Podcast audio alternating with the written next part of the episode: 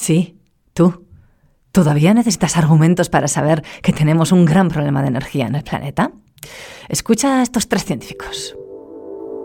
Hay un dato que es muy claro, el 81% de la energía que consumimos viene de los combustibles fósiles, el 9% de biomasa, es decir, el 90% de la energía que consumimos los seres humanos proviene de quemar el planeta, literalmente.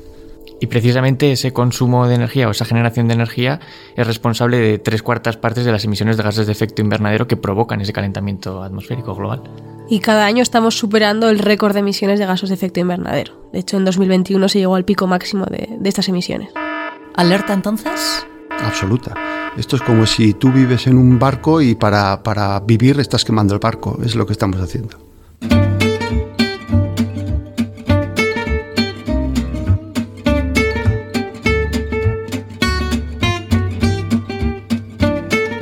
Ciencia al Punto, el podcast de divulgación científica de la Universidad Pública de Navarra. Disfruta de la ciencia. Necesitamos energía, de eso no hay duda. La obtenemos, por ejemplo, del agua, del sol, del viento. Pero, ¿por qué no de los volcanes? Esta fue la pregunta que se hizo un equipo de investigación de la Universidad Pública de Navarra y el germen de un proyecto que hoy es ya una realidad. Descubrimos si se puede sacar energía de un volcán y cómo con el catedrático de la UPNA, David Astrain, coordinador del Grupo de Investigación en Ingeniería Térmica y de Fluidos del Instituto de Smart Cities, al cual también pertenecen los profesores Miguel Araiz y Leire Catalán. Bienvenidos, bienvenida. Muy bien, muchas gracias. Hola, buenos días. Buenos días, gracias.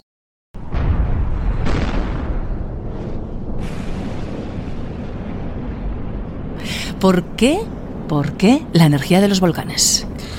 Pues mira, esto surgió porque el proyecto en el que estamos trabajando eh, está enmarcado en, en, en, Canarias, en concreto en la isla de Lanzarote, donde las últimas erupciones que ocurrieron en 1834 quedó parte de mucho magma, salió afuera, como ha ocurrido recientemente en La Palma, pero hubo una gran capa de magma que quedó a una profundidad comprendida entre los 500 y los 1000 metros.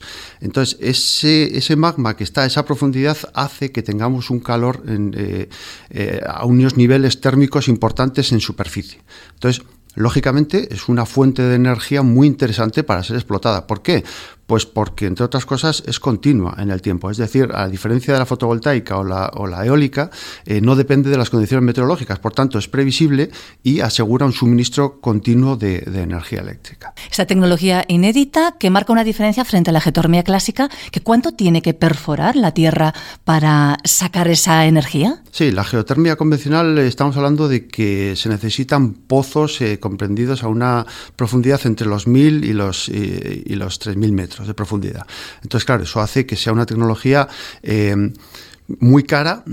A ver, eh, no es que sea cara, es, eh, digamos, necesita una gran inversión. Entonces, en lugares concretos, conviene esta tecnología, la geotermia convencional, pero lugares como, como Lanzarote pues es absolutamente inviable. Entonces, por eso es por lo que ha surgido este desarrollo tecnológico, este proyecto, en el que es otra tecnología diferente que permite un aprovechamiento modular de la energía porque es escalable y porque eh, no tiene partes móviles, no tiene mantenimiento y porque tiene una inversión inicial muy, muy inferior a la geotermia convencional.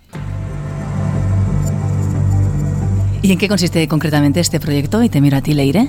Pues bueno, realmente son dos proyectos. Uno está financiado por eh, el Ministerio, es un proyecto de transición ecológica, y luego también tenemos un contrato con el Gobierno de Canarias directamente, en el que queremos aprovechar el calor que está disponible en el Parque Nacional de Timanfaya, una de las sitios más espectaculares de geotermia que tenemos en, en, el mundo. Tenemos temperaturas entre 200 y 500 grados a muy pocos metros de profundidad. Tú pones allí la mano y notas el calor que, que, hay. Si vas a hacer turismo lo puedes ver perfectamente, lo sientes. Hay un restaurante con un horno que cocina con el calor geotérmico. Crean geysers artificiales simplemente echando agua en el, en el suelo. O echas unas ramilletas secas y directamente entran en combustión de las altas temperaturas que hay. Por tanto, lo que queremos hacer con estos dos proyectos es aprovechar ese calor tan increíble que tenemos en, en Timanfaya para transformarlo directamente en, en, electricidad. Energía hay, pero ¿cómo técnicamente, Miguel, lográis transformar esa energía, ese calor, en electricidad? Lo que utilizamos son módulos termoeléctricos basados en el efecto Seebeck, que, que consiste en unir dos materiales eh, con unas determinadas características y los unimos a través de dos puntos. Si esos dos puntos los mantenemos a una temperatura distinta, se genera una, corriente eléctrica y, tratando de unir varios de estos pares eh, de estos materiales, eh, escalándolo, pues conseguimos maximizar o aumentar bastante la generación eléctrica pero claro, no solamente necesitamos esa diferencia de temperaturas, que como ha dicho Leire, en el Parque Timofaya la tenemos a unos pocos metros de profundidad y, el otro foco lo tenemos eh, en el ambiente, sino que necesitamos de manera eficiente eh, distribuir o, trasladar ese calor desde dentro de la Tierra hasta, hasta donde situamos nuestros módulos termoeléctricos. Y esa es también la aportación que nosotros hemos hecho en el grupo de investigación, desarrollando unos intercambiadores de calor de alta eficiencia que permiten eh, de manera correcta llevar ese calor a donde nos interesa y, producir esa transformación de calor en electricidad y para poder después, eh, en última instancia, aprovechar esa, esa energía eléctrica. Y todo ello sin perforar el suelo en exceso, apenas unos metros, y con módulos muy pequeñitos, muy fáciles de manejar. Sí, los módulos son muy pequeños, pero como comentaba David al principio, es una tecnología escalable también. Entonces, eh, dependiendo un poco las necesidades de, cuánta potencia eléctrica se quiera conseguir, pues basta con aumentar el número de estos, de estos módulos termoeléctricos. Para mentes curiosas, para mentes despiertas, ciencia al punto. Cuánta electricidad es capaz de generar eh, este desarrollo tecnológico único que habéis creado?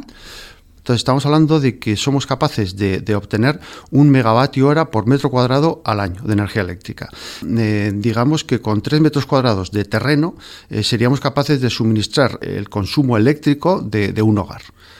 Eh, el precio, pues el precio depende de la temperatura del suelo. Entonces hemos hecho dos escenarios. El primero de ellos a lo que llamamos alta temperatura, es una temperatura que se encuentra en Canarias, 500 grados a, a 2 metros de profundidad, ahí estamos hablando de un precio muy, muy competitivo, del orden de los 3 céntimos el kilovatio hora. Si la temperatura es de 180 grados, que eh, hay más recurso a esta temperatura, entonces estaremos hablando de un precio de los 14 céntimos el kilovatio hora. ¿Y es la panacea esta solución? Es decir, ¿habéis encontrado un gran recurso para que podamos estar tranquilos con esto de la energía o, eh, no?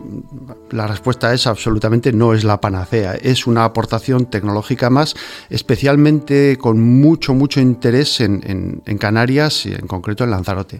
Porque en Lanzarote no se plantea otro tipo de geotermia porque es una isla muy turística, con un medio ambiente, un entorno muy, muy delicado y muy, muy cuidado.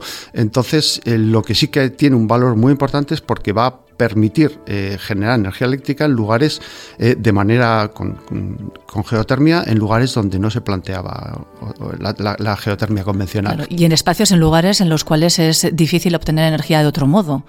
Claro, o sea, también, también es algo que, me gustaría indicar y es que no, o sea, lo comparamos con la fotovoltaica, pero no competimos con la fotovoltaica, es decir, se complementan perfectamente, ¿no? Al final la fotovoltaica genera más energía eh, durante el día, que en, la mayoría de las veces es cuando más demanda energética hay, mientras que la geotermia te da una base continua todas las horas del año. Entonces se complementa muy bien, en concreto en Lanzarote. Habéis trabajado muchísimo, investigado eh, días, años para generar, para crear estos generadores termoeléctricos, pero ¿qué otras aplicaciones tienen? Porque seguro que sirven para otras funciones. Leire. Pues estos dispositivos permiten transformar, así dicho de manera sencilla, el calor en electricidad. Por tanto, siempre que tengamos un foco de calor podríamos obtener electricidad. Una aplicación, por ejemplo, podría ser aprovechar el calor residual. Actualmente el 40% del calor se, emite al ambiente en forma de, calor residual y podríamos aprovechar este calor que estamos tirando al ambiente para transformar la electricidad de una manera que, con algo que estamos tirando al, al, exterior. Otra aplicación, por ejemplo, podría ser aprovechar cualquier tipo de calor que tengamos, en, puede ser el calor geotérmico, el calor del cuerpo, el calor de algún proceso industrial, para alimentar sensores. Los sensores necesitan poquita energía, pues eh, en vez de tener que tener una batería o tener que llevar un cable eléctrico para alimentar el sensor, simplemente podríamos generar en ese punto concreto gracias a tener una fuente de calor. Por ejemplo, de una chimenea una chimenea, los smartwatches que con el calor humano, eh, hay muchas aplicaciones, eh, una línea de investigación muy grande en ese sentido. ¿También lo podríais llevar a la Antártida, por ejemplo? Por ejemplo, en la Antártida también, aunque parezca que no, hay geotermia y ahí el problema que tienen es que durante el invierno austral no son capaces de obtener energía de manera renovable. Por ejemplo, no hay sol, los vientos son muy fuertes que destrozan los aerogeneradores y lo que queremos hacer, ¿no? Hay un proyecto en el que estamos empezando, estamos dando los primeros pasos, veremos a ver si eh, cómo acaba. Aprovechar el calor geotérmico que hay también allá en algunos volcanes activos para transformar la electricidad y que alimenten los sensores y permitan saber cómo está allí los volcanes que tenemos allí y si han entrado en erupción o no. ¿Ha viajado también estos generadores al espacio? Esta tecnología no, es nueva, no, es que nos hayamos inventado nosotros la, tecnología. Eh, la NASA, los investigadores de la NASA iban utilizando estos dispositivos termoeléctricos para producir electricidad como nosotros en sitios remotos donde quizás eh, tirar un cable eléctrico no es fácil, pues en el espacio tampoco, mucho menos. Y cuando una sonda espacial viaja bastante lejos y, la radiación solar no llega como para poder generar electricidad con paneles fotovoltaicos, pues ellos utilizan también estos generadores termoeléctricos para transformar calor en, en electricidad y de esta manera alimentar esos sensores. Y ahora en este punto, mirando a las estrellas, a los volcanes, mirando a la Tierra, los siguientes retos que os planteáis, ¿cuáles son? Por un lado, eh, desarrollar y optimizar, mejorar la eficiencia de esta tecnología, bajar el coste para que sea lo más competitiva posible. Y luego eh, también tenemos, como ha dicho Leire al inicio, un proyecto con el Gobierno de Canarias en el que se pretende eh, suministrar energía eléctrica al Parque Nacional de Timafaya. Eh, donde las anomalías eh, geotérmicas son espectaculares, pero no se está eh, aprovechando esa energía. De hecho, la energía eléctrica, como no hay tendido eléctrico en el Parque Nacional de Timofaya, se está generando con, con una combustión de un motor diésel.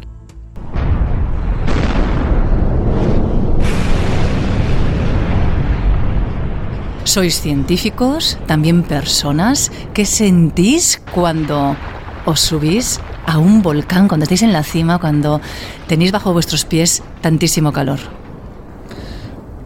pues es que alucinante eso, es de las cosas más, más bonitas. En mi, en mi, caso, yo ya llevo años trabajando en la universidad y es de los proyectos más bonitos porque te permite pues, ir a lugares realmente increíbles y ver las manifestaciones de la naturaleza que, son realmente preciosas y, lo cual hace que quieras más a la naturaleza y que te interese más un desarrollo tecnológico porque ese desarrollo tecnológico también aporta a conservar esos medios naturales. Para mí esa sensación de aventura, de estar trabajando en esos parajes, con esas vistas, con en ese entorno y, ser capaz de llevar la tecnología que desarrollamos aquí en Pamplona, en la Universidad Pública de Navarra, allí, pues para mí es algo incomparable. Y cuando llevas trabajando meses y meses para hacer un desarrollo, has probado primero cosas en el ordenador, lo has probado en el laboratorio, te has pegado y has pensado mil ideas y llegas allí y funciona, es la mejor sensación que puedes tener. Y encima en un volcán, que creo que es una de las cosas más espectaculares de la naturaleza que puede haber, una de las muestras ¿no? más increíbles de ese poder de, que tiene la Tierra ¿no? y de, la naturaleza. Así que es una sensación increíble y que esperemos que, esta línea continúe para poder visitar más volcanes a lo largo del mundo.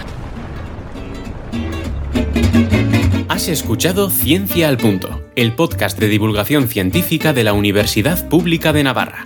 Disfruta de la ciencia. Con la colaboración de la Fundación Española para la Ciencia y la Tecnología, Ministerio de Ciencia e Innovación.